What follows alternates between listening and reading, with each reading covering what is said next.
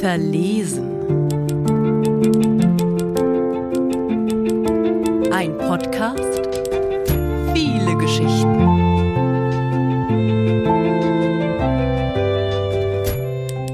Der heilige St. Blasius. Mitten in der Erkältungssaison, am 3. Februar, ist Tag des heiligen St. Blasius. Mit zwölf Jahren kannte ich solch wichtige Tage im Kirchenjahr natürlich nicht. Und nachdem ich evangelisch war, fühlte ich mich an einer Klosterschule viel zu sehr als Rebell, um mich ernsthaft mit all den Heiligen des katholischen Vielgottglauben auseinanderzusetzen.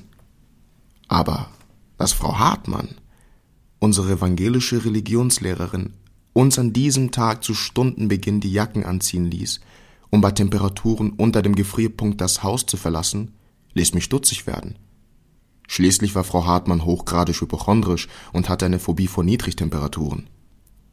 In der fünften Klasse hatte sie die ganze Klasse das erste Buch Mose abschreiben lassen, weil wir vor der Stunde das Fenster geöffnet und kalte Luft hineingelassen hatten.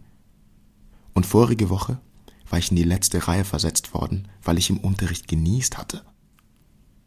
Unsere Klosterschule hatte eine prächtige Rokokokirche. Aber es gab noch einen zweiten heiligen Ort, die Internatskapelle im 70er Jahre Beton- und Ziegelneubau, in der wir nach unserem kurzen Fußmarsch Jacken, Schal und Mützen wieder auszogen. Das Licht war gedimmt. Es roch nach Weihrauch. Auf dem 70er Jahre Altar, der aussah wie ein herabgestürzter Plattenbaubalkon, brannten Kerzen, und 75 Schüler sollten nun Teil einer heiligen Prozedur werden, die Frau Hartmann so wichtig erschien, dass sie sie auch ihren 25 Evangelien nicht vorenthalten wollte. Pater Johannes, von den Schülern liebevoll Johannes der Säufer genannt, weil er beim Austrinken des Messweins immer besonders durstig aussah, hielt in den Händen eine Art Folterinstrument aus zwei überkreuzten, in der Mitte zusammengebundenen, brennenden Kerzen. Heute ist der Tag des heiligen Sankt Blasius, erklärte er. Hö, hö, er hat Blasen gesagt, raunte Toni, der ein Jahr älter war als wir und schon masturbierte. Der heilige Sankt Blasius von Sebaste wurde aufgrund seines Glaubens von den Römern ins Gefängnis geworfen, fuhr Pater Johannes ungerührt mit seiner Predigt fort. Weil er für seine Heiligung bekannt war, wurde ihm eines Tages ein junger Mann vorbeigebracht, der drohte an einer Fischgräte zu ersticken. Aber Blasius erteilte ihm seinen Segen, und wie durch ein Wunder verschwand die Gräte und der Mann wurde gerettet. Mit dem Segen des heiligen Blasius schützen wir uns daher heute noch gegen Heiserkeit und Halskrankheiten. Und den sollt nun auch ihr erfahren. 75 Schüler stellten sich nun in einer langen Reihe auf, auch ich. Wer an der Reihe war, bekam die beiden brennenden Kerzen um den Hals gelegt dann sprach Pater Johannes mit erhabener Stimme die heiligen Worte des Blasius-Segens. Der heilige Sankt Blasius schütze dich vor Heiserkeit und Halskrankheiten.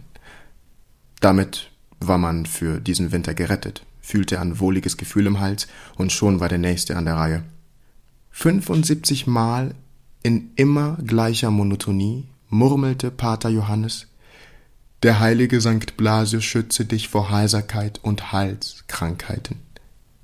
Eine sehr langwidrige Prozedur, und schon bald begannen die, die fertig waren, in den hinteren Kirchenbänken auf ihren Motorola Klapphandys herumzutippen. Vielleicht störte das die heiligen Weibs. Vielleicht hatte Pater Johannes bei all dem Segen auch einen zu segnen vergessen, nämlich sich selbst. Je öfter er den Satz der heilige St. Blase schütze dich vor Heiserkeit und Halskrankheiten sprach, desto leiser und heiser wurde er selbst. Bald war seine Stimme nur noch ein stummes Krächzen. Und als die stets kränkelnde, hustelnde Frau Hartmann als letzte ihren Segen begehrte, versagte dem Priester die heisere Stimme endgültig. Frau Hartmann war ohnehin evangelisch gewesen, ihr hätte der Segen ohnehin nichts genützt. Ich aber hätte in einem heiseren Segen gegen Heiserkeit damals vielleicht einen Zeichen sehen können. Sechzehn Jahre später hielt eine Erkältungswelle die ganze Welt in Atem. Nur nannte man sie jetzt Pandemie und die Leute starben daran. Vielleicht war die Angst meiner Religionslehrerin davor, dass man ihr ins Gesicht nieste, nie ganz unbegründet gewesen. Den kindlichen Glauben, dass alles auf der Welt rational erklärbar sei und alle Probleme durch Vernunft gelöst werden könnten, hatte ich inzwischen lange hinter mir gelassen. Als mich an diesem kalten Februartag ein gelangweilter, gelockdownter Freund aus Italien anschrieb, ich müsse Panettone essen, es sei Tag des heiligen Biagio, dachte ich.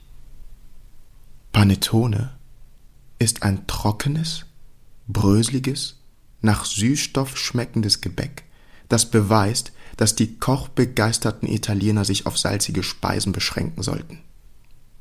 Aber wenn in einer Notsituation, in der Politiker weltweit versagen, noch einer helfen kann, dann ein Heiliger gegen Heiserkeit und Halskrankheiten. Hatte er mir damals nicht geholfen? War ich in der siebten Klasse heiser gewesen? Jahrtausende lang hatten verzweifelte Menschen bei Krieg, Pest und Hungersnot Hoffnung in den Kirchen gefunden. War die große Chance der katholischen Kirche zurückgekommen? Zwar war ich nicht mehr in Reichweite meiner Klosterschule, aber in der Stadt, in der ich studierte, waren trotzdem immer noch Kirchen in Hülle und Fülle vorhanden. Eine kurze Google-Recherche ergab, dass ich eine breite Auswahl hatte, um an diesem Dienstag den Blasiussegen zu erhalten. Beinahe alle halbe Stunde startete irgendwo eine Messe. Ich konnte zwischen gotischen Domen, güldenen Barockpalästen, und Betonbunkern wählen. Aus Faulheit entschied ich mich schlicht für die Kirche, die am nächsten war, und für die Messe, die in zehn Minuten beginnen sollte. Ich wollte auf meine alberne Idee nicht zu viel Mühe verschwenden. Die Kirche war klein, alt und barockisiert. Von der Decke blickten mir Dutzende goldene Engelein entgegen, und von den Kirchenbänken drehten sich Dutzende Senioren zu mir um. Der Altersunterschied im Raum betrug vermutlich das sechs- bis siebenfache von meinem letzten Blasussegen. Verständlich, denn die Kirche war der einzige Ort, an dem sich die Senioren zu dieser Zeit überhaupt in großer Anzahl versammeln durften. Artig hielten sie alle 1,5 Meter Abstand zueinander, was den Kirchenmauern vermutlich zum ersten Mal seit Jahren wieder voll erschienen ließ. Der Priester war ganz vom alten Schlag. Für Geschichten aus dem Leben des heiligen St. Blasius blieb bei ihm nicht viel Zeit. Schließlich musste er seine jahrhundertalte Liturgie möglichst rasch über die Bühne bringen. Von Im Namen des Vaters, des Sohnes und des Heiligen Geistes über Deinen Tod, o Herr, verkünden wir und deine Auferstehung preisen wir bis hin zu Herr, ich bin nicht würdig, dass du eingehst unter meinem Dach. Lief alles vollautomatisch ab. Ich war froh, dass mir der strenge Rhythmus von Hinsetzen, Hinstellen, Hinknien nach acht Jahren Klosterschule immer noch in den Gliedern steckte. Ich wartete darauf, dass am Tage dieses Heiligen, der uns doch alle aus der globalen Pandemie retten könnte, endlich das Wort auf die Krankheit, die Seuche, die Pest, zumindest die Heiserkeit aufkommen würde. Auf den Hinweis, dass wir mit Gottes Hilfe Heilung erfahren könnten. Aber keine Silbe davon. Die Automation nahm nur noch mehr Fahrt auf. Aufs Klingelzeichen stellten sich alle Gläubigen in einer langen Reihe auf, in der vor lauter Automatismus keiner mehr an Abstand dachte. Gerade desinfizierte sich der Priester noch kurz die Hand. Aber vielleicht war das auch längst Teil der Liturgie, um den Leib Christi nicht zu beschmutzen. Dann ging diese desinfizierte Hand vollautomatisch in die Hostienschale und in die nicht desinfizierte Hand des Gläubigen. Und der nahm artig seine Maske ab und kaute das Brot aus der Hand des Priesters. Und die Hand des Priesters ging wieder in die Hostienschale und in die nicht desinfizierte Hand des nächsten Gläubigen. Maske ab, ordentlich durchkauen und zurück in die 1,5 Meter Abstand. In Corona-Sprech hätte man das Ganze als Superspreading-Event verurteilen können, wäre der Priester nicht kurz vorm Ende doch noch auf die Pandemie zu sprechen gekommen. Aufgrund der aktuellen Lage wird der Blasiussegen heute zentral erteilt, verkündete er, hob die gekreuzigten Kerzen vor dem Altar in die Höhe und sagte monoton Der heilige Sankt Blasius schütze dich vor Heiserkeit und Halskrankheiten. Damit waren wir gerettet. Schließlich hatte die katholische Kirche auf diesem Weg schon jede Pest überlebt. Dank sei dem heiligen Sankt Blasius.